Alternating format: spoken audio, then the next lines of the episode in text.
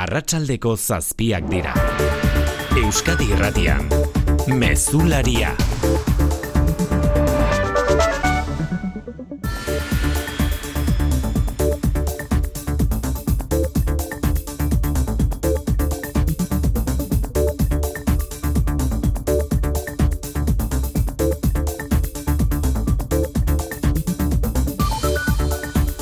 Arratxaldeon guztioi garra biatu da Egipton aldaketa klimatikoari aurre egiteko kopo hogeita zazpigoi bilera.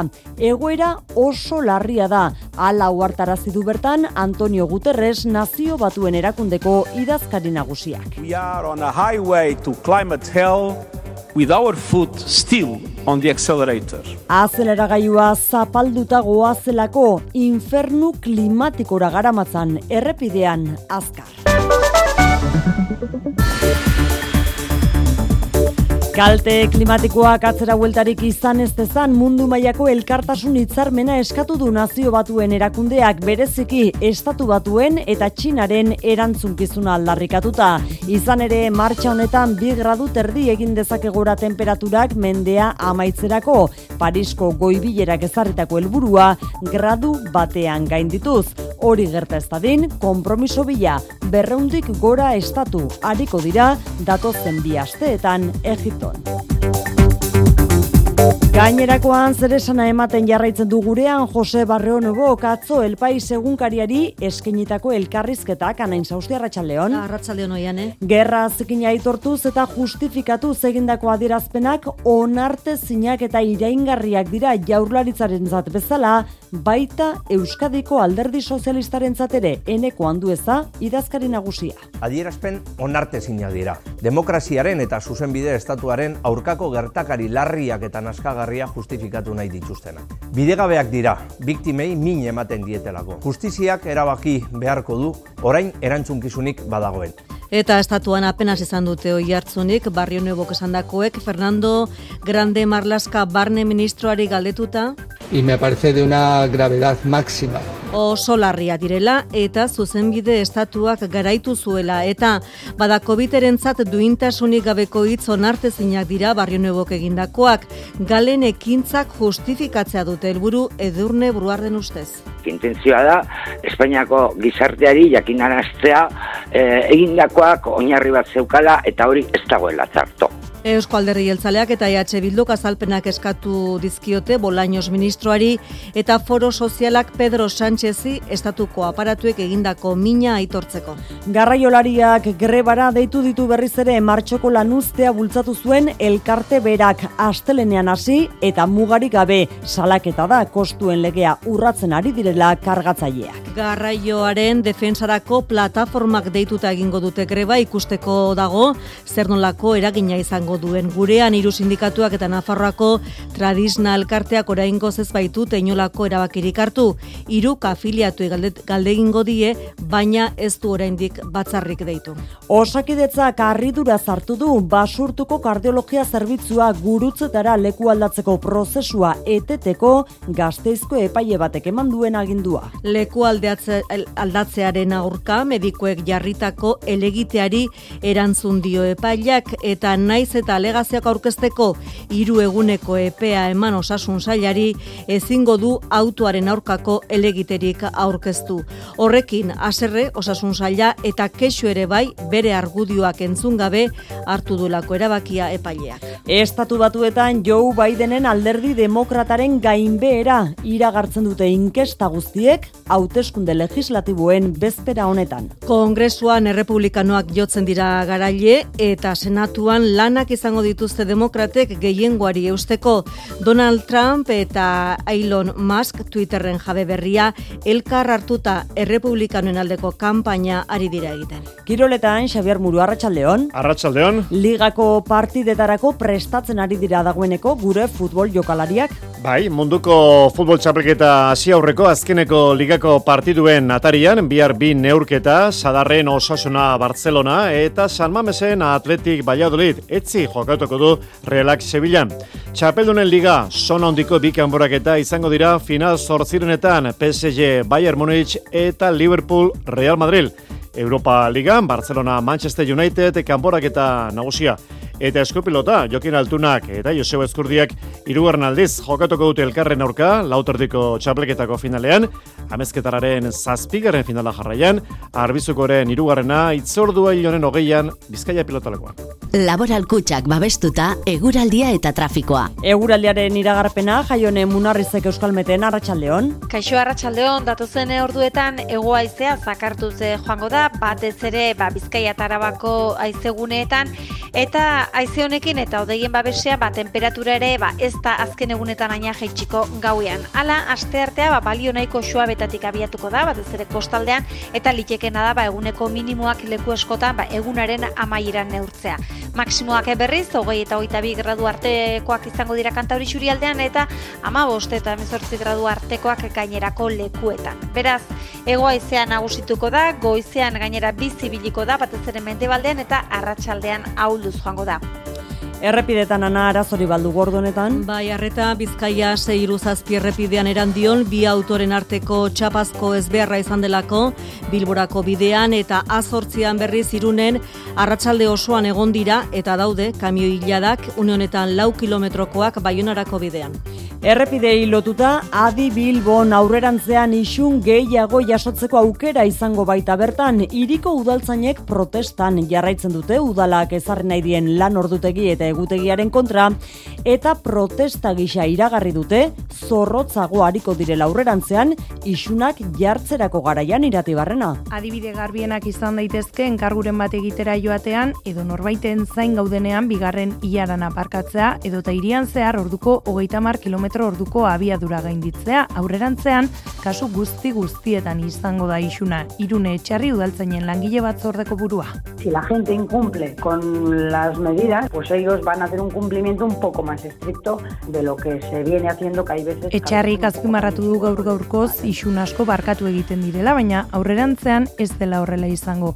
Mobilizazio eta manifestazioekin ere jarraituko dute, guztia udalak ezarri nahi duen egutegi aldaketaren aurka egiteko, izan ere ostegunetik igandera artean, gauez lan egiten duten txanda indartzeko aldaketak izango dituzte.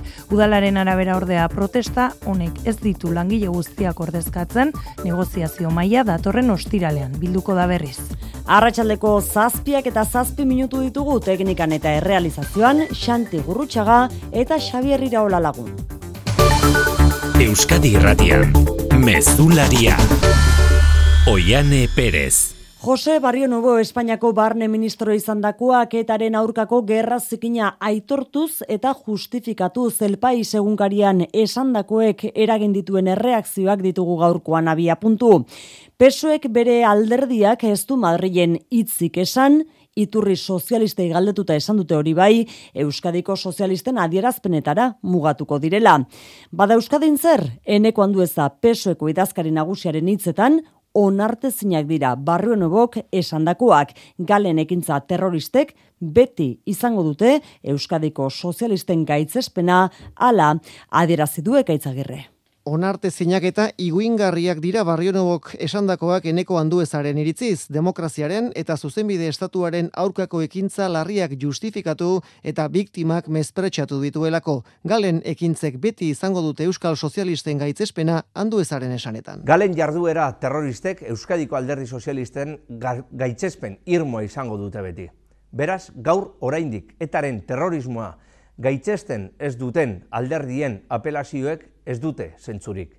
Ez da beste norabait begiratu zutenena ere. Justiziak aztertu beharko ditu orain barrionoboren adierazpenak handu ezaren iritziz. Eusko jaularitzaren izenean, bingen zupiria bozera maleak esan du, galen biktimentzat, mingarriak eta humiliagarriak direla barrionobok esandakoak, irabat onartezinak. Eta adierazten dutelako, barrionobo ministro izan zen bitartean, berak aurrela esaten du, jakitun zela gertatzen ari zenaz, Adierazten du baita ere, modu batera edo bestera, e, gobernu Espainiarrak erabaki zuela e, indarkeria honi aurre egitea Frantziako gobernuak ez dutu zuenean. Eta beraz, e, alde horretatik ba oraindik ondarte zeinagoa da. Nerea Kortajarena Euskal Herria Bilduko lege biltzarkideak naiz irratian esan du uki ezin sentitzen denaren adierazpenak direla barrio noborenak. Impune eta ikutezin sentitzen denaren lasaitasunez egiten ditula Barrio Nuevok adierazpen horiek. Barrio Nuevok eh, adierazpen horiek egin eta ez dela ezer pasatzen. eta gaur esango nuke baita ere isiltasun asko oso ozen entzuten direla. Estatu terrorismoaren biktimentzat beste humiliazio bat gehiago kortajarenak gaineratu duenez. Madrilen esan dugu PSOE isilik baita alderdi popularra ere, egia esan ezer gutxi hitz da barrio noboroen elkarrizketaz Espainiako politikan momentuz. Gobernutik hori bai, Fernando Grande Marlaska barne ministroaren adierazpenak izan dira, galen ekintza terroristen larritasuna aitortuz, Madrilera guazuzenean, Mikel Arregi, Arratxaldeon.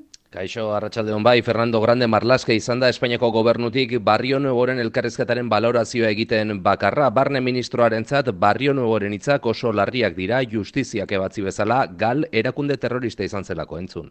Yo lo del gal lo llamaría actuaciones terroristas como lo dijo eh, la justicia. Grande Marlaskak gogoratu du etarekin etzela legezkan poko ekintzen bidez amaitu, zuzenbide estatuaren eta poliziaren bitartez baizik. Gainontzean, el paisek barrio hori egindako elkarrezketak erreakzio gutxi piztu ditu Madrilen, Partidu Popularrak ez du baloraziorik egin, eta ferrazen aldiz, eneko handuezarekin itz, e, e, eneko handuezaren hitzekin ados daudela, besterik ez dute esan, datozen egunotan alere gaiaren inguruan hitz egiten jarraituko da, PNV-ek Bolaños ministroari galdera egingo dio datorren asteko senatu estatuko kontrol saioan eta EH Bildu berriz, barrio noboren agerraldia eskatu du diputatuen kongresuan. Biktima kaipagai, galenak ez ezik, etarenak ere aserre entzun baititugu, edurne broguardek galek hildako Santi Broguarden alabaren esanetan, barrio noboren adirazpenen helburua ez da izan biktimak humilatzea, galen ekintzak justifikatzea baizik, Euskadi Erratiko faktorian itzegin du edurne broguardek.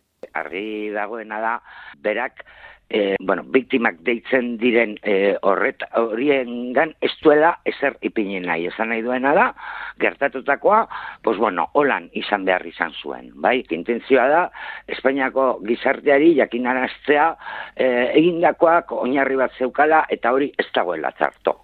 Justizian sinisten dutenek esan beharko dute bruarden iritziz, zergaitik sinisten duten gertaerak agerian uzten dutelako legearen aurrean batzuek duten impunitatea. covid terrorismoaren biktimen elkarteak ere gaitzetsi egin ditu barrio nuevok esandakoak duintasunik gabeko hitz onartezina direla esan du Consuelo Ordóñez COVIDeko presidenteak. Este es un horror que nunca debió de haber eh, pasado y ahora, por la verdad es que es repugnante Galek ez zuela inoiz existitu behar azmarratu duko bitek eta lotxagarria dela oraindik ere norbaitzuk defendatu nahi izatea. Nafarrako parlamentuan berriz barrio nuberoen hitzen aurkako bi testu onartzeko ahaleginean aritu dira alderdi politikoak.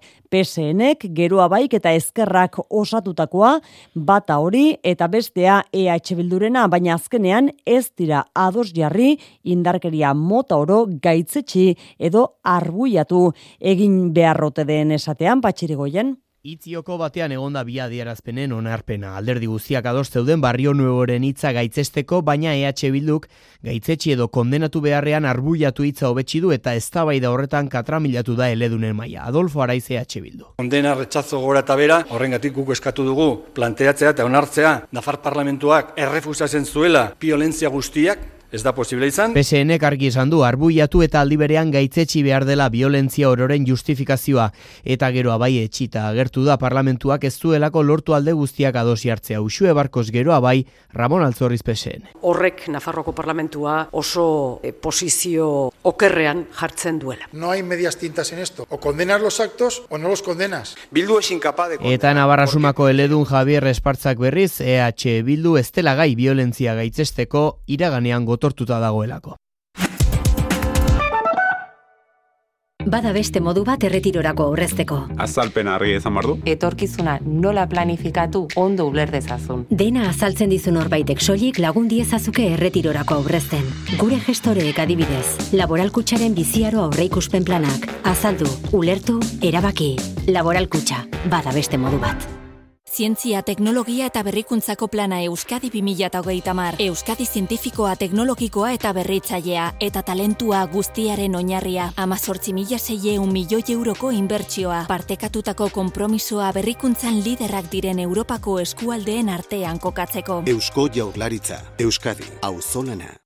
Tailerrak ikuskizunak, bisita gidatuak, bakarrizketa zientifikoak eta askoz gehiago aurkituko duzu zientzia astean azaroaren bederatzitik amairura bitartean Bilbon, Barakaldon, Donostian eta Gasteizen. Berreun jarduera baino gehiago aukeratzeko. Informazio gehiago eta izen emateak zientzia astearen webgunean Euskal Herriko Unibertsitatea. Urbildu zientziara. Black Fridaya gainean dugula eta gabonetarako ere asko falta ez dela garraioaren defentsarako plataformak kamioilari autonomoen mugarek gabeko greba deitu du. Oraingoan kargatzaileak kostuen legea urratzen ari direla. Salatzeko sisto iturria gagoitia igande gauerdian hasiko da greba hori. Garraiolariek kostuen azpitik dirua galduz lan egin behar izatea galerazteko onartu zuten legea, baina plataformak salatu duenez, kargatzaileek lege urratzen dute espaitute eguneratzen kamioilariei ordaindu beharreko tarifa. Martxoan ere, hogei eguneko greba egin zuten kamiulari autonomoek garraioaren defentsarako plataformak deituta eta orduko hartan hornidura arazoak izan ziren Estatu Espainiarreko zenbait eskualdetan. Ikusteko dago greba honek ze eragin izango duen Euskal Herrian, hiru sindikatuak eta Nafarroko tradizional karteak oraingoz ez baitute inolako erabakirik hartu. Ez daude greba ditu duen plataforman eta hiru sindikaturen kasuan afiliatuek erabakiko dute zer egin oraindik datarik ez duen batzar batean. Gazteizko epaile batek geldiarazi egin du behin behinean osakidetzak basurtuko ospitaleko kardiologia zerbitzua itxi eta gurutzetako erietxera leku aldatzeko abian duen prozesua. Erabakiaren aurrean osasun saia kexu azaldu da epaileak bere argudioak entzun gabe hartu duelako erabakia eta gainera ezin duelako erabaki judizialaren aurkako elegiterik aurkeztu Luiseron. Arrituta bai osasun saia eta osakidetza epaitegiaren autoarekin ez dagozkion funtzezko gaiak zehazten dituela argudiatuz.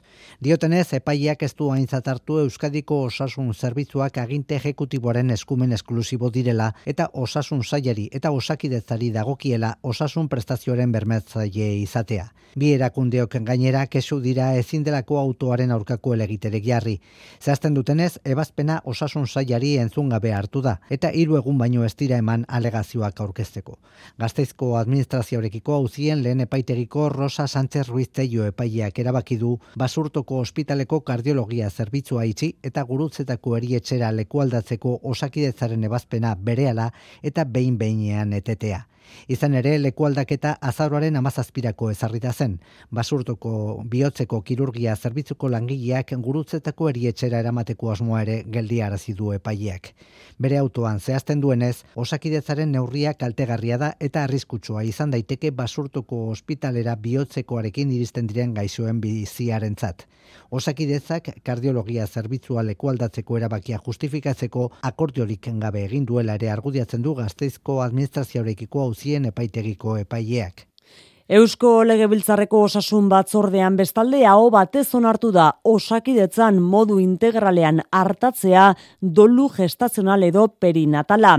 Behin osoko bilkurako netxita, jaurlaritzak mandatua jasoko du protokoloa berrikusi profesionalak prestatu eta familiak informatzeko helburuz informazioa gazte izen gorkapeñagarikanok. Espainiako estatuan aurdun geratzen direnen lautik batek ez du umea edukitzen, hau da kasuen euneko goita bostean lehenago edo beranduago hil egiten da umea. Eta horrek familiarentzat eta batez ere aurdun dagoen personarentzat dolu prozesua dakar. Alderdi guztiak bat etorri dira esanez, pazienten maila asistentziala hobetu egin behar dela, osasun mentalaren ikuspegitik, besteak beste baliabide psikologikoak eskeniz, sehaska hotzak deritzen ekipamentuak ezarriz eta elkarrizketa sareak sortuz. Maialen Gurrutxaga eta Maria Garde EA Jota eta EH Bildu. Dolu perinatala deritzogu ordunaldiko erditzeko edo erditze ondoko edo zeinunetan gertatzen diren galerei. Dolua lagundua izan behar da eta profesionalek behar bezalako prestakuntza izan behar dute.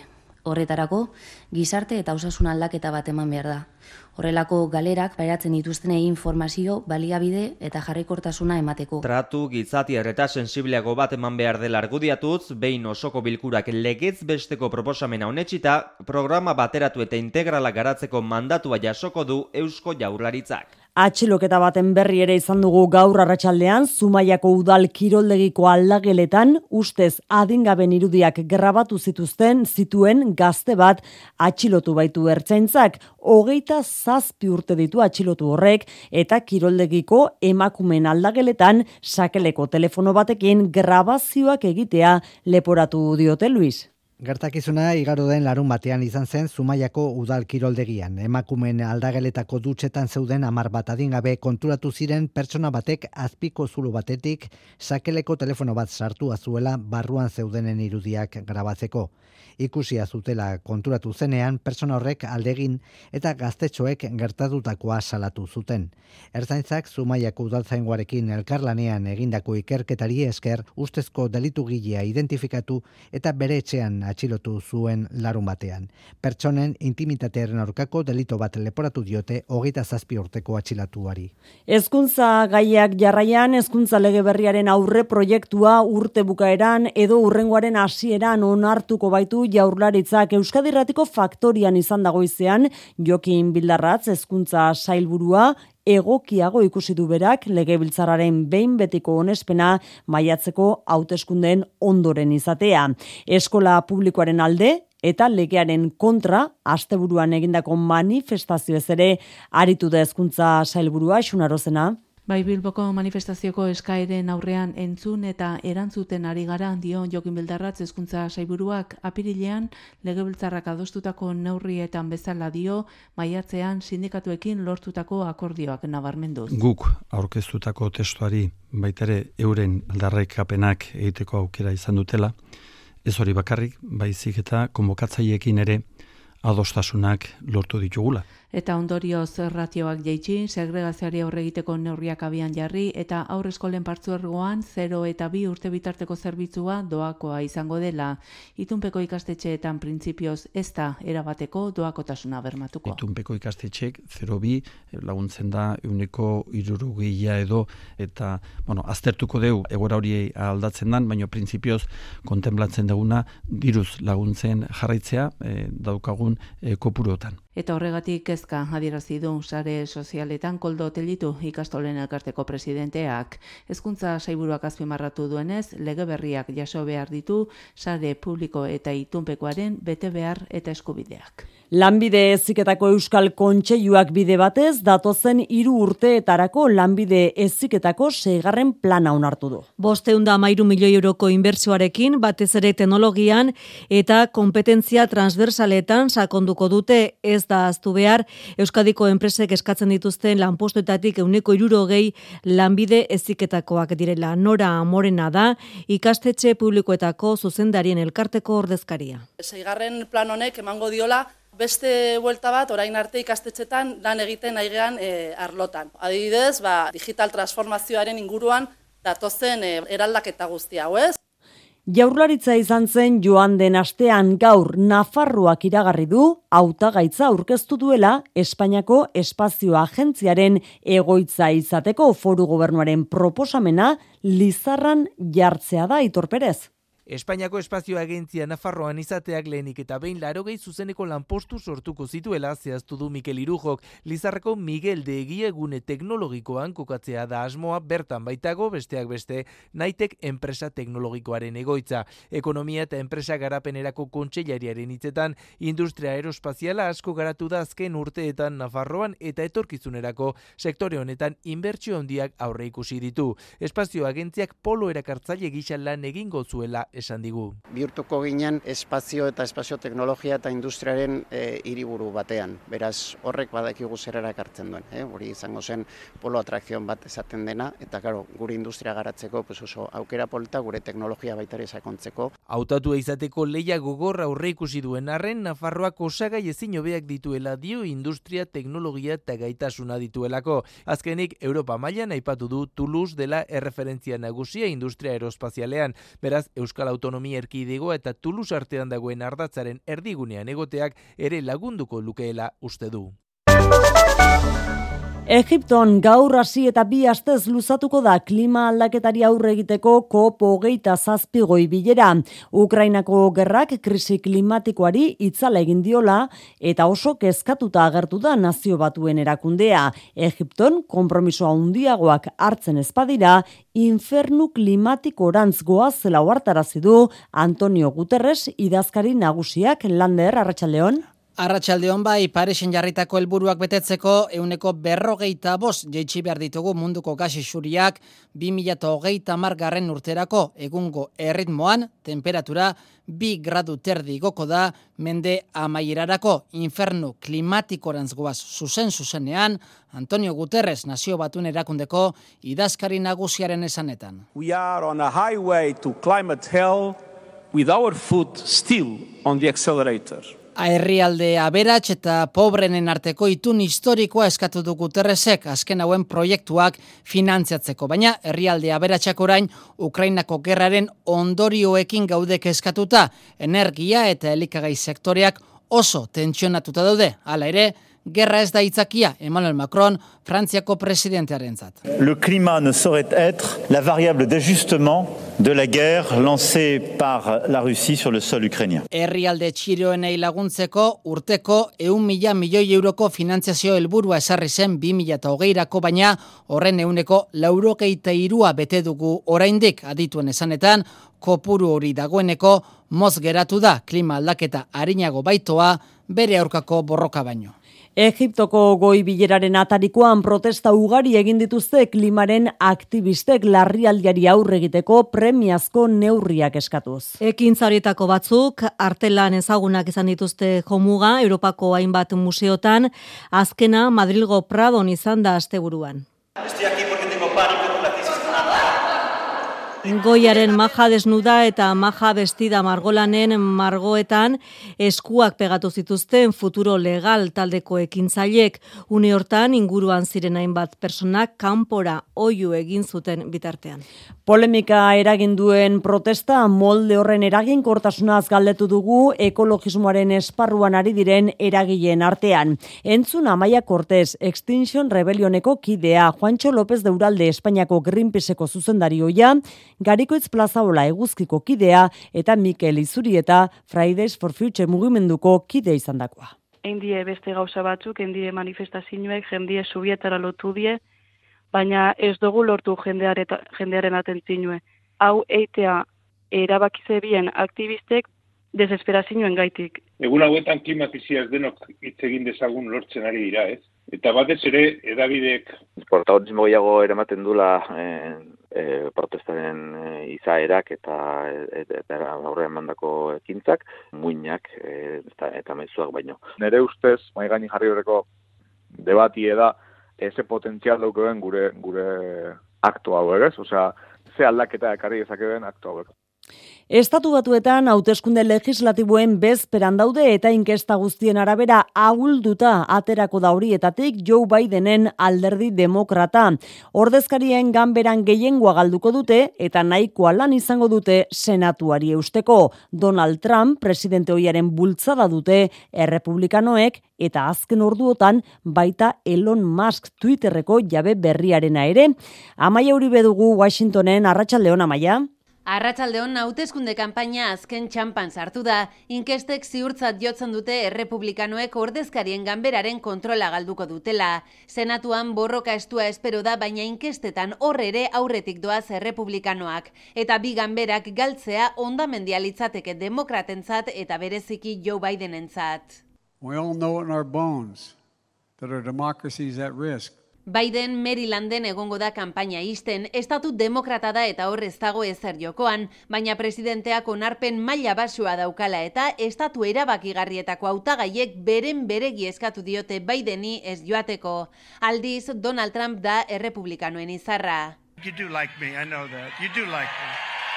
Azita dago Trump eta aurki iragarri dezake 2008 lauko hauteskundetara aurkeztuko dela. Ohaion egongo da gaur errepublikanoentzako botoa eskatzen eta azken orduotan munduko pertsonarik aberatzenaren babesa ere lortu du bere alderdiak. Elon Muskek errepublikanoen alde boskatzeko deia egin du Twitterren. Jesus Mari Baranda Bizkaitarraren hilketa argitzeko epaiketaren lehen saioa izan da gaurkoa. Carmen Merino akusatuak ukatu egin du gizonaren gara ezurra zuen kaxa lagun bati eman izana, hainua mendiburu. Ia bi orduko deklarazio nahasia izan da. Gai batzuren inguruan luze eta xetasun handiarekin hitz egin du.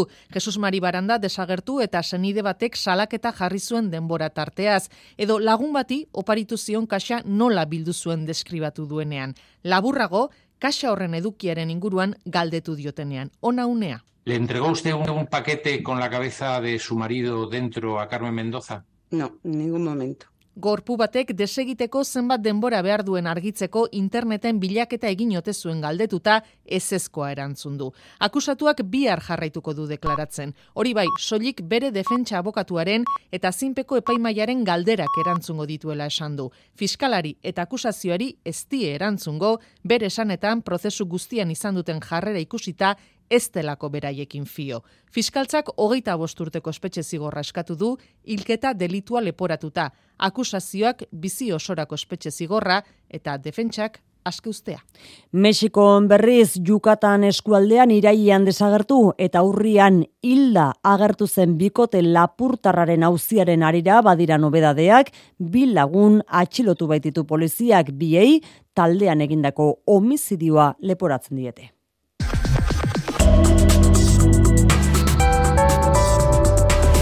Euskadi Irratian Eguraldia eta trafikoa. Errepidetan, Marian Beitial ranguitia, zein da egoera? Barreta une honetan, ene bat errepidean eskatu behar dugu, andoainen donostiarako norabidean, bi kotxe kistripua izan berri dutelako eta segurtasun zailen esan digute kotxe hilarak sortzen ari direla. Eta bide batez, amaitu direla, azortzian, irunen sortutako kamio hilarak. Eguraldiaren iragarpen euskalmeten, jaio nemunarrizek. Datozen orduetan egoaizea zakartu ze joango da, batez ere ba, Bizkaia Tarabako aizeguneetan, eta aize honekin eta odeien babesea, ba, temperatura ere ba, ez da azken egunetan aina jaitsiko gauean. Hala, aste artea ba, balio nahiko betatik abiatuko da, batez ere kostaldean, eta litekena da ba, eguneko minimoak leku eskotan ba, egunaren amaieran neurtzea. Maksimoak berriz, hogei eta hogeita bi gradu artekoak izango dira kantauri aldean, eta ama boste eta emezortzi gradu artekoak gainerako leku lekuetan. Beraz, egoaizea nagusituko da, goizean gainera bizi biliko da, batez ere mendebaldean eta arratsaldean ahulduz joango da. Mesularia, gertukoak. Eta gertuko albiste hauek mutrikura garamatza astelen honetan lehenik eta behin mutrikuko portuko babesdikearen luzapena eztabaidarako gai izango baitute herrian datorren ostiralean herri asamblea egingo baita. Bertan abendurako deitu duten herri galdeketa antolatzen hasiko dira. Eusko Jaurlaritzak hasia du dagoeneko dikearen edapen prozesua, baina argibide ez da salatu ondoren danborzaleak plataformatik herritarrei entzutea eskatu dute Aixer Rodrezola. Zazpide hunda berrogita mar mutrikoari inguruk sinatutako agiri batean herritarren iritzia entzutea eskatu zen eta horretara bidean doaz plataformaren aleginak. Izan ere, ez dute bidezko ikusten babes dikearen luzatzea. Han ez ubizarreta danborzaleak elkarteko kide. Inork ez dago esaten ze behar dauan luzatzeko. Uste dugu daun bezala e, nahikoa dala eta egin beharreko lanketak izan beharko lirakela batxukuntzeko, ez? Iritzi hori mai gainean ostiral honetan dei egin diete herritarrei herri galdeketa antolatzen hasi daitezen. Herriari hitza eman eta herriak erabaki deixala ia Zuzaketa hori nahi dan, edo, edo ez, ez? Osa, ez izatia zerbait, ba, goizik etorri datorrena, ba, ba herrixak eh, inungo iritzirik eman gabe. Udalari galdeketan martxan jartzea eskatu zitzaion, baina ezin Joseba Palentzura alkate. Obra jaurlaitzaren da, udalak ez du parte hartzen horretan, erabakimenetik urruti dago, ez dago, ez da erabakimena udalana, ez da. Udalak herri galdeketarik ezin izango lukela antolatu. Herri ekimenez izango da beraz, abenduaren emezortziko galdeketa. Dike barruko uretan zerekin goden, horretan aukera handiagoa ikusten dio alkateak mutrikoarren iritziari.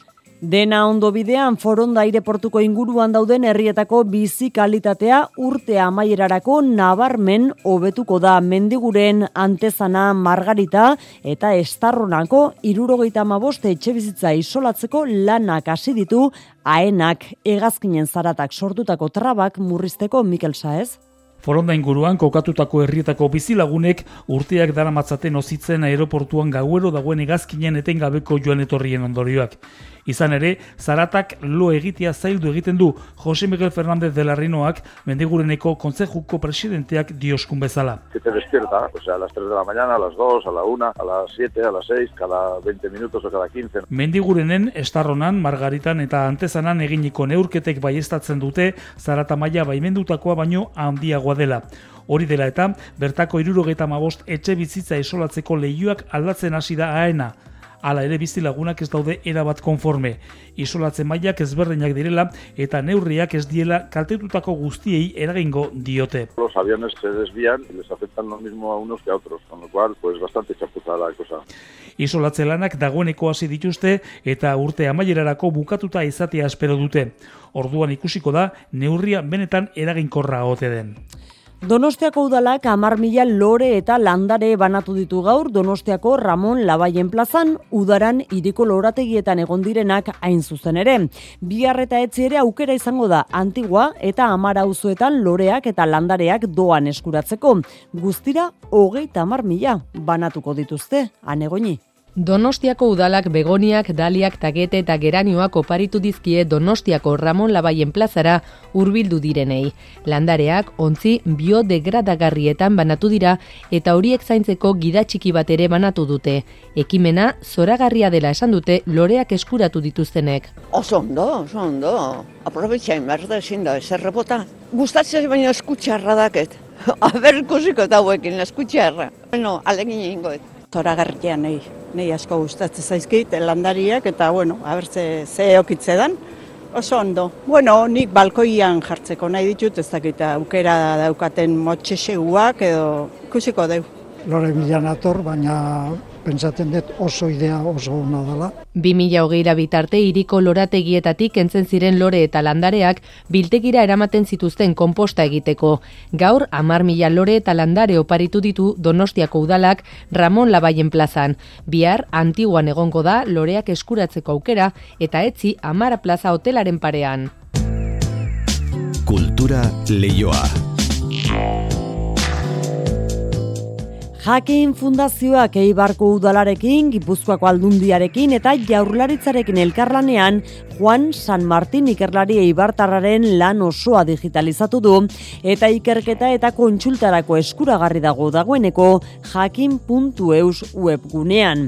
Mila bederatzen da hogeita bian eta bi mila eta bostean zendu zen Euskaltzain honen, amalau mila eta seireun lanetik gora digitalizatu ditu jakinek, obra nabarmena da, bai kantitatean, baita kalitatean ere iker zabala.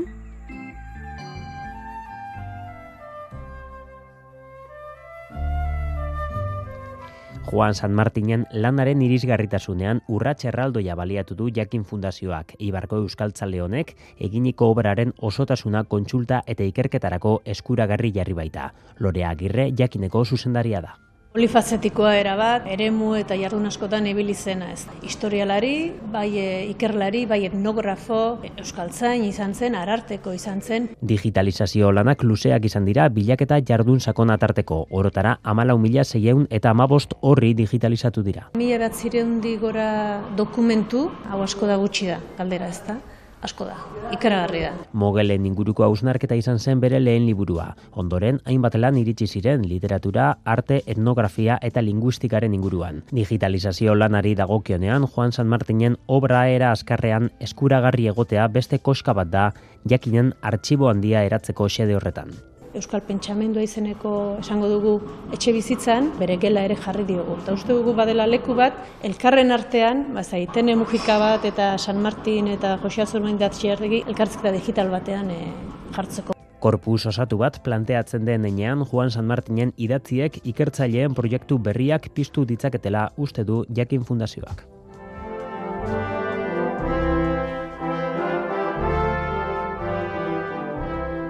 Euskaltzaindiak bien bitartean Enrique Kenner omendu du bere jaiotzaren irurogeita amabosgarren urte urrenean. Araban Euskararen alde egin duen egin zuen lanari balioa emana izan zaio eta gazteizen estrenatu berri duten egoitzan Enrikak, Enrique Kennerren izena daraman oroigarria jarri da.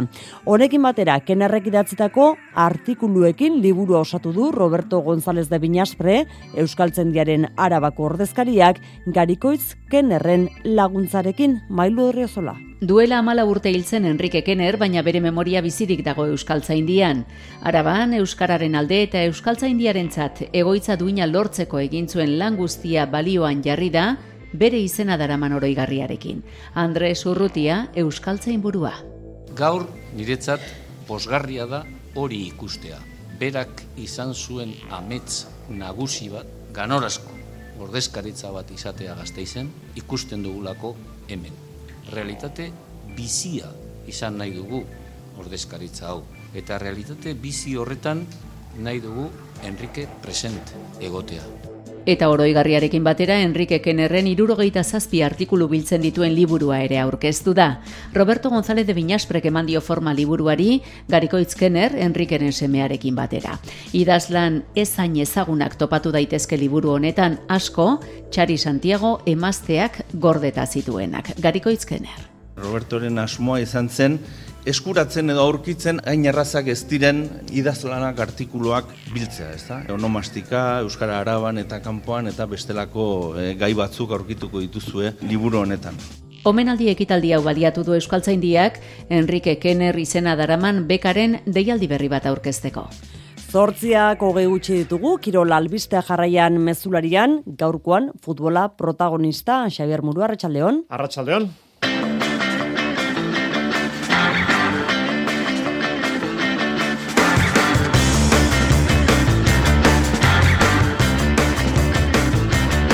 Mondoko futbol txapelketa aurreko azkeneko ligako partiduen atarian, bihar bi neorketa Sadarren, Osasuna, Barcelona eta Salmamesen Atleti Valladolid. Etzi jokatuko du Realak Sevillan. Txapeldunen liga, zona hondiko bi kanporaketa izango dira final zortzirenetan PSG Bayern Munich eta Liverpool Real Madrid. Europa Ligan Barcelona Manchester United kanporaketa nausia. Jokin Altunak eta Joseba Eskurdiak irugarren aldiz jokatuko dute elkarren aurka lauterdiko txapelketako finalean, amezketararen zazpigarren finala jarraian, arbizukoaren irugarrena, itzordua ilonen hogeian, bizkaia pilotalekoan. Zazpigaroia, Baskoniak idekak ipuzkoak eta Gernika Bizkaiak Europako itzorduak izango dituzte, azte honetan. Kadonostiako eta Zornotzako krosak jokatuta laudioko izango da urrengo proba nagusia Euskal Herriko egutegian ilonen hogeian. Entzuleok, arratsaldeon, zazpik eta berrogeita, bat minuto. Amaitzear da futbol ligako amairugarren jardualdia lehenengo mailan Baiekasen gaur Raiok eta Real Madrid jokatuko dute gaueko bederatzietan Antxelotiren taldeak irabazi berra du ba Barsari aurre hartu eta salkapeneko lehenengo postua berreskuratzeko. Barcelona bera izango da bihar Osasonaren aurkaria sadarren gaueko bederatzi tardietan Amalaugarren jardualdiko neurketa munduko futbol txapelketa aurreko ligako azken jardualdia jokoan beraz. Jago Barasatek emandako gaurko deialdia, Sergio Herrera itzuli da, horixe aldaketa bakarra, Valladoliden kontrako neurketarekin alderatuta. Osasunak, esan berrik erez, bihar ondo jokatu beharko duela, Barsari irabazteko, Jago Barasateren ustez, Barcelona da ligako talderik onena. Partido handi bat bizarrez, eh, bak eguzia daukagun aurrin, eh, momentu honetan ba, ligako talderik eh, onena. Eta, bueno, egisa, ba, bueno, neke aldetik eta justu zamarreltzen gazela, baina, bueno, konfiantza aldetik ondo, animo aldetik ondo bebai, eta bakigu gure saletu begua segongo dela, eta, bueno, esfortzu hori itxen lagunduko eskule bebai, eta, bueno, nik uste dut bizarko partidu gondo urtete madu eta maitzan balortzen duen badugu, ba, bueno, boro bilduko gaunkela ligazira, ez, eta hori da nahi dugun, ez, partidon batein, gauzak atxipini Barcelona eta ia maitzan balortzen dugun. Emaitza bolada honean, azkeneko lau jardualdietan amar puntu, atera ditu ososonak, bigaraipen jarraian, zeltaren eta baliadoliden kontra, salkapen hausian bosgarren postuan, hogeita iru puntu. Datorren larun batean, mundiala ziaurreko azken orketa, kopakua, etxeti kanpo, fuentes talde Aragorraren kontrakoa izango du laureta osasunak. Eta atletikek Valladolidi egingo di aurre bihar San Mamesen diluntzeko sortzietan. Aurreko estiralean, Gironan maila kaskarra eman ondoren, talde bizketarrek hobekuntza erakutsi beharko du zaleen aurrean irabazteko. Ernesto Valverdek gaur onartu du Gironan taldeak etzuela ondo erantzun, ez hasieran ez da ondoren ere, biharko orkariaz Valverdek esan duenez Valladolid talde ausarta da, jokalari teknikoa dituena, Neurketa garantzitsua biharkoa, sentsazio honak bereskretu beharra dago, hori esan du gaur Ernesto Valverdek.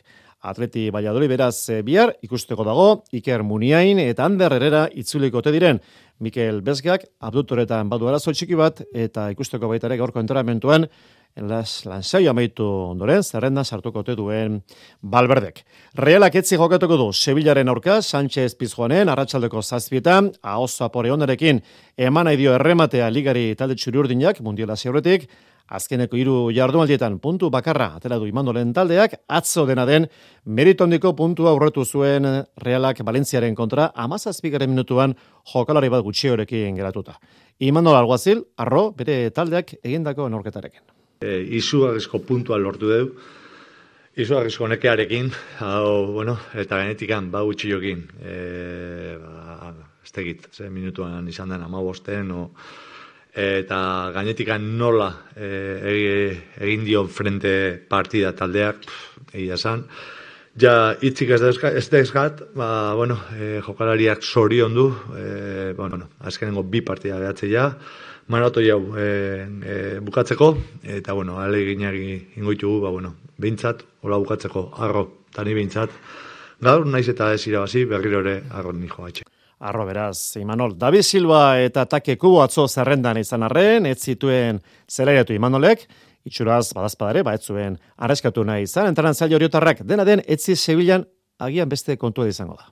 E, batzuek, ba, bueno, e, oso, oso, oso nekaturik, baina, bueno, gaur David eta Take sartu bat limadia, Or, e, ba, bueno, urrungoko partidu erako beto egongo dia. Así que, bai, Hau da momentua, arriskuak hartzeko, beraien nahi dute, horretik sartu ditut e, deialdian, e, lasai hartu, zati, bueno, e, jokalaria badakite, zema behatzen da, zer daun jokuan, eta berriro, arrastaka ateako gea Sevillan segeitik. Le mailako berriak bukatzeko, Eltsen gaur albistea, Jorge Almiron entrenatzaile kargutik kendu dute, azken neorketa, Valladoliden aurka galduta, selkapeneko azkena da alakanteko taldea, ez dute neorketa bakar bat ere irabazi. Bigarren mailan, Alabez eta Ibar selkapeneko goikaldean, lidertzan sendo arabarrak, bos garren postuak ipuzkorrak, taldi bartarrak atzo, aurkari gogorra izan arren Las Palmasen, puntu ona atera zuen geizka gretan oran taldeak. Bueno, egia da eurak ba, euki dituztela, aukera irabazteko guk ere bai, eta hemen azkenean ba, luz egin zaigu partidua, ez? azkenengo bosta mar minututan egia esan da eurak asko estutu dute, ez? baina ba, oso harro, ez? taldeak egindako lanarekin, oso harro ba, ba, jentea falta zitzaigulako, eta hiru partidu azte honetan zazpi puntu atera ditugu behatzitik, eta valorazio bezala ba, oso baikorra, ez? azkenean ikuste taldeak zelan egin duen, e, olako zelai baten, eurak daukaten kalidadearekin, eta eta posik, oso posik ez. Datorren aste buruan ez da bigarren mailako jardunaldirik izango, kopako neurketen ondorioz, bi aste barru berriz, derbi epuruan eibar alabez. Emakumezkoen ligan, atletik izan da, irabazi duen euskal talde bakarra, bigarren garaipena jarraian, iraia iturregiren taldaren zat, salkapeneko bederatzi garen postura igo dira gorriak, reala zeigarna da, Madriden kontra galduta, eta alabezek salkapeneko azken horreko postuan jarraitzen du, atzoten fen puntu ona aterarren. Urrengo jardualdia, bederatzi garena, bihazte barru jokatuko da, ilonen emeretzian larun batean, San Mamesen atletik reala, derbi iluntzeko sortzietan, atletikeko bazkidek, sarera bana izango dute doan, bazkidez direnek amar euroko sarera, eta amala urte azpikoek lau euroko sarera. Alabesek urrengo egunean jokatuko du, igantean Barcelona eguardiko amabietan.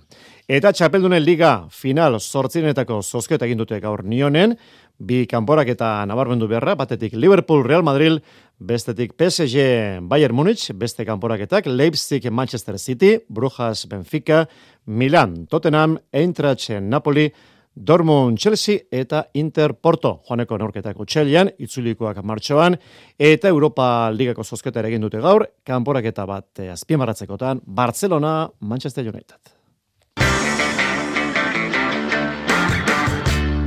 Zazpik eta berrogeita sortze minutu pilotako berriak entzun nahi izateko, ba, piztu irratia gaur gaueko bederatzietan, katedra saioa, kepari bar, Arratxaldeon. Arratxaldeon, Xavier. Lauterdiko txapleketa izpide izango zuen oski, e, maila nagusian eta promoziokoan, finalean, azpeko pilotariak agintari. Bai, eta gaur denek e, bat egin dute tuteran, urtzante olio lantegian, San Fermin erronkako saribanak eta izan dute, eta ala ekarri du txapelketak, lauterdiko lau finalistek bertan egin dute topo. Pozik dira noski, azpe enpresan eta badute horretarako arrazoirik. ETB-ko lankidekin hitz egin dute lau pelotariek. Txartela lortzen azkena, jokin altuna izan da, zazpigarren finala jarraian kaiolan, amaika garren finala hiru txapelketa nagusiak eh, kontutan izanik, eta hogeita zei urte baino ez. Zenbaki ederra dira jokin? Politxei, eta, eta bueno, horrek egin darra izu, eta guandik ere gehiago motibatzen zaitu seitzeko lanen dagoetzen seitzeko, eta bueno, behin naizkeatu atzea behi da, kasean naizelako eta irutze zaitelako helburu pelotari guztina lanen segita mejoratza izan behar dula. Eta hortantxe saiatzen ez buru belarri, gehiagi buru bueltak eman gabe, guain bi aste eharra dauzket, asko disfrutatzeko entrenatu, lasai-lasai deskantzatu eta egun ondo prestatzeko.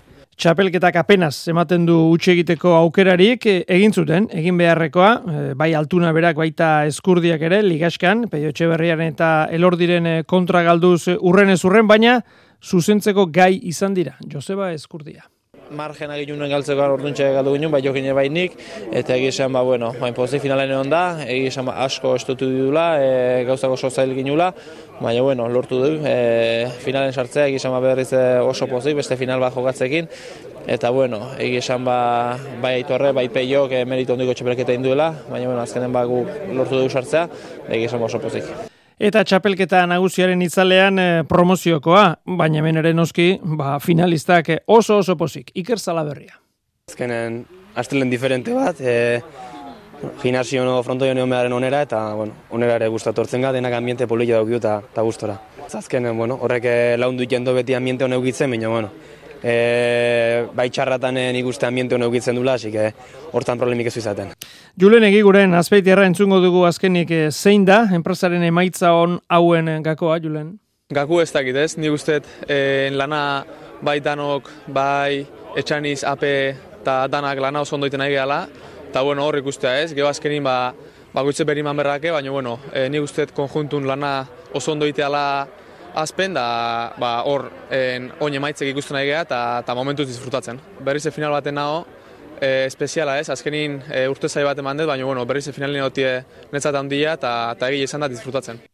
Bueno, baka giro ederrean, denak elkarrekin eh, bazkaltzen eta saria oliotan eh, jasotzen Xavier, eta hoi esek dira, itzordu nagusiak azaroaren amabian salaberria egiguren promozioko finala labriten, Eta hogeian, hilaren hogeian, finala handia Bilbon altunak eta eskurdiak. Olio faltarek ez dute izango beraz zazpeko ploteriek. Gero arte, kepa. O, ondo engrazatuta daude.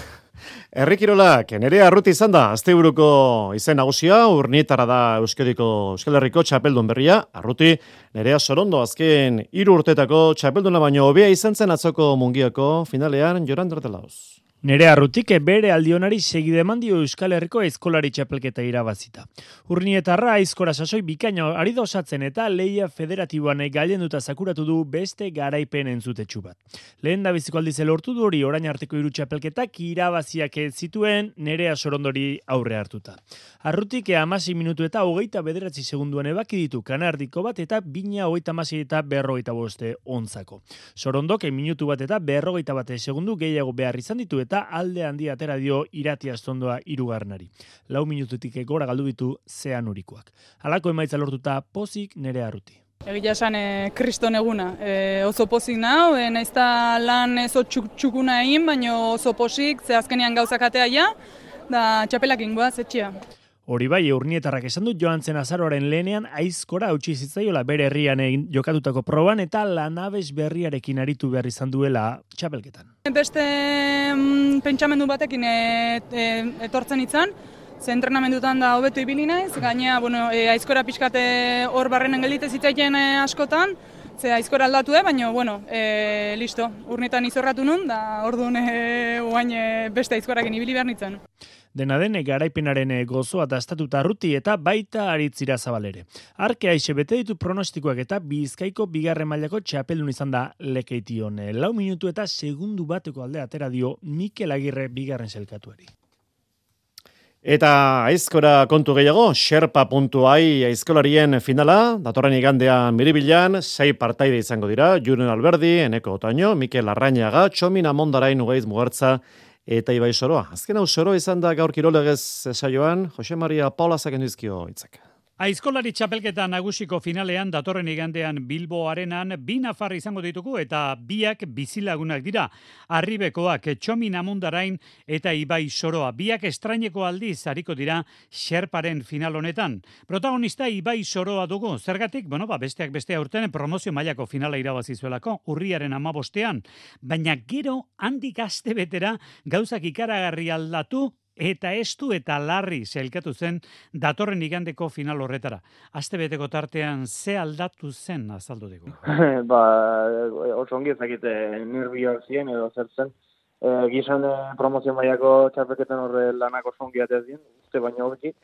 Eta geho eliminatorian, ba, bueno, ja, e, nire buru ikusten duen, ja, nahiko lanak indan euskela, ja, egun bat ona pasatzea joan nintzen horrean, eta etzien lanak hain ongiatzea, baina, bueno, pues, uste baino hobeki baita ere, ez? Datorren igandeko bi final, bi protagonista nafarra ipatu ditugu, Txomin Amondarain eta Ibai Soroan, beste laura gipuzkoarrak dira, Mikel Arrainaga, Julen Alberdi eneko taino eta Ugaitz Mugertza. Bereziki hiru Larrainaga Alberdi eta Otaino, Ibai Soroaren ustez oso gainetik daude. Bai, bai, oik ja, astuta utziko ditu. E, guk e, gizon e, nik neuket dauketen asmoa da, finalean nola bai, eh itxo nire lana egiten zaudeko, beste ibitu egin gabe, eta bon, ba, ikusiko dugu. Eta aldela, azkeneko postuari aldegin hori izango da ibai, soroaren helburua datorren igandean eserpa.airen aizkolari txapelketan nagusiko finalean, soroaren zat urrengo erronka, lastarri izango da honetan bertan, Nafarroako txapelketaren finala donesteben. Errekirolak utzi eta atletismoa izpide Donostiako naziarteko krosari gainbegiratua. Irurogeita zigaren ekiteldia jokatu zen atzo, zubietako zalditokian arritxeri bar. Lokatzik, bat ere ez eta krose izan arren oso lasterketa azkarrak ikusi ziren atzo zubietako zalditokian donostiako nazioarteko krosean. Iragarpenak bete egin ziren.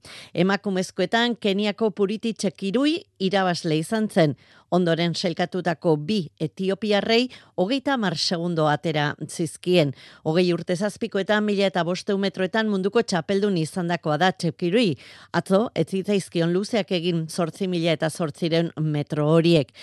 Gizonezkoetan etiopiarrek mendeko hartu zuten eta iaz elgoibarren bigarren selkatu zenak favorito etiketa bazuen eta etiketa horri erantzun egin zion utxe egin gabe.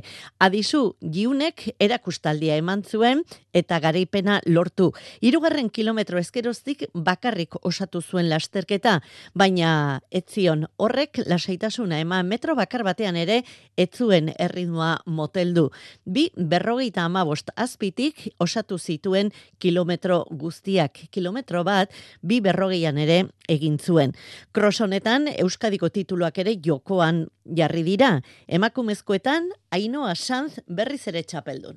Bai, e, Euskaldun e, txapelduna izatea egunero ez da lortzen eta oso pozik egia esan da. Hombre, ba, zornotzan baino bi kilometro gehiago genuzkagun eta ondo dosifikatu beharreko lasterketa izan da.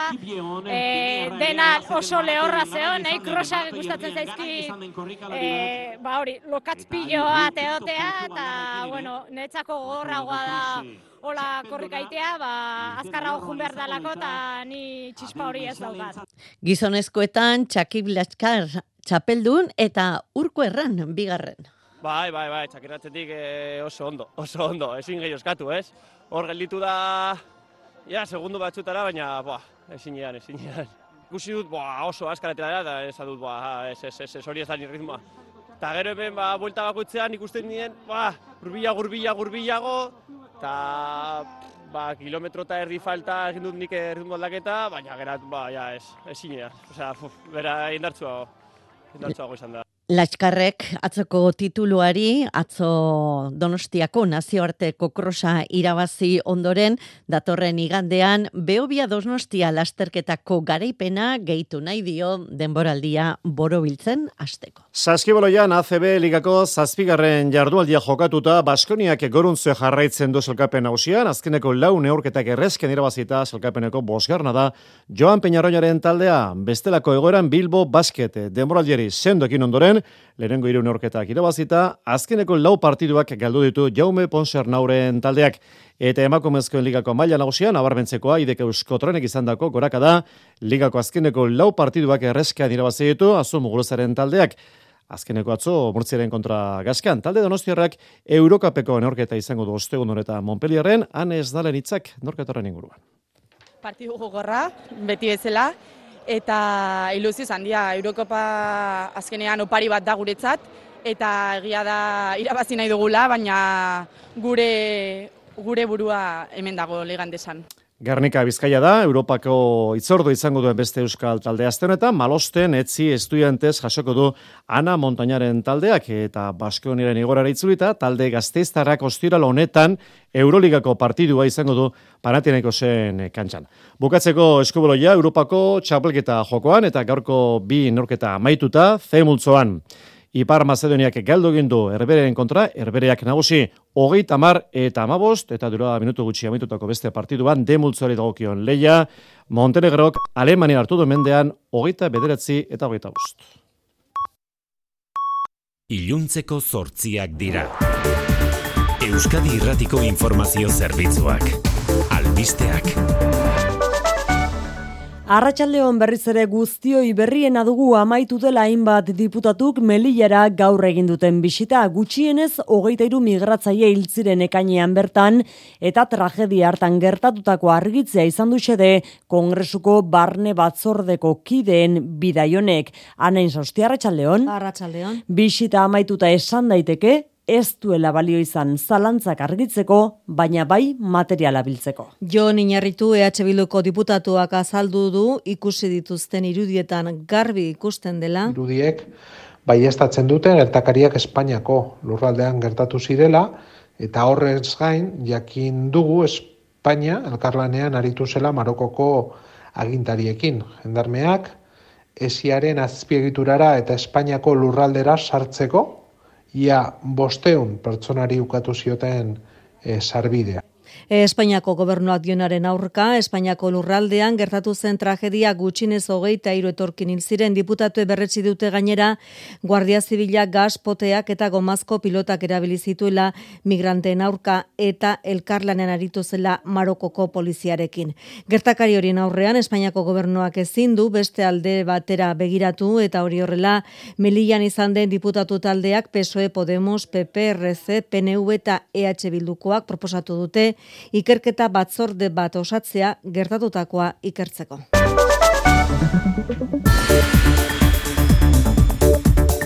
Gainerakoan zeresana ematen jarraitzen du gurean Jose Barrio Nobok gerra zikina aitortuz eta justifikatuz atzo el país egunkariari eskenitako elkarrizketak onartezinak eta iraingarriak dira jaurlaritzarentzat bezala, baita Euskadiko alderdi sozialistaritzat ere, eneko handu eza idazkari nagusia. Adierazpen onartezina dira. Demokraziaren eta zuzenbide estatuaren aurkako gertakari larriak eta naskagarria justifikatu nahi dituzte.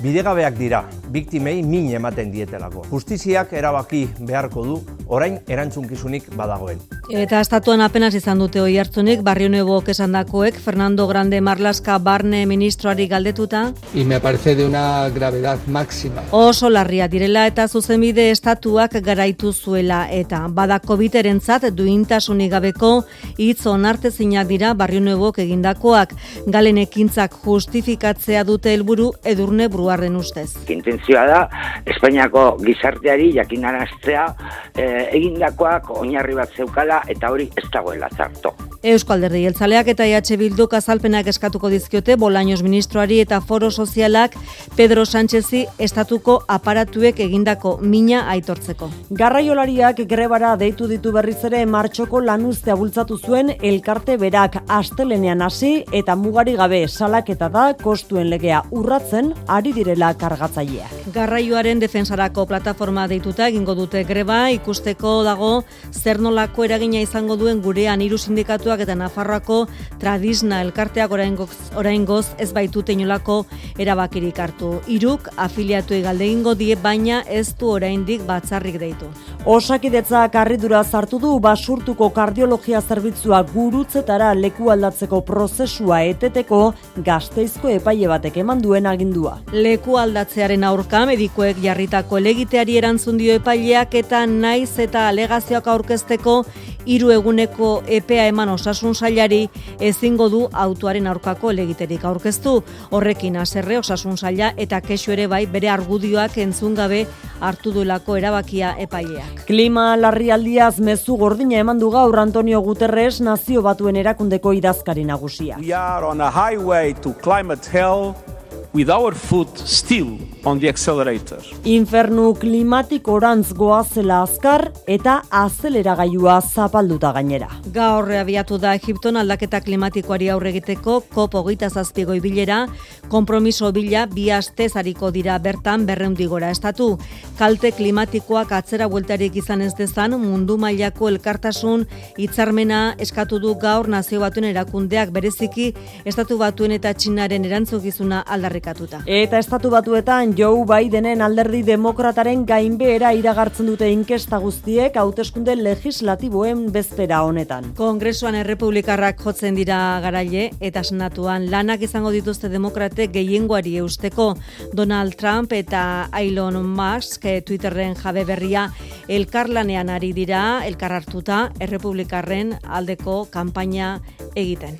Errepidetan ana, arazoak ez da nazional batean gipuzkoan. Ala da, arreta ene bat errepidean andoainen, bi kilometroko iladak daude donostiara bidean, furgoneta bat errepidetik atera delako, zauriturik ez da izan, baina ezkerreko erreia itxita dagoenez, auto iladak daude esan bezala, bi kilometrokoak andoainen, donostiara bidean. Eguraldiaren iragarpena, egoaizea, bizi, ibiliko dela bihar, jaione munarriz.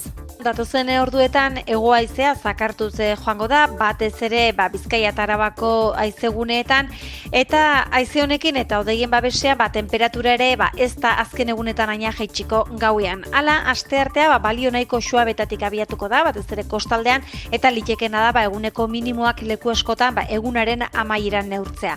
Maksimoak berriz, hogei eta hogeita bi gradu artekoak izango dira kantauri aldean, eta ama boste eta emezortzi gradu artekoak gainerako leku lekuetan. Beraz, egoaizean nagusituko da, goizean gainera bizi biliko da, batez ere mendebaldean eta arratsaldean ahulduz joango da. Arratsaldeko zortziak eta 6 minutu ditugu, besterik ez gure aldetik, bihar izango gara bueltan, arratsaldeko zazpietan, ondo izan, bihar arte. EITB Zure komunikazio taldea.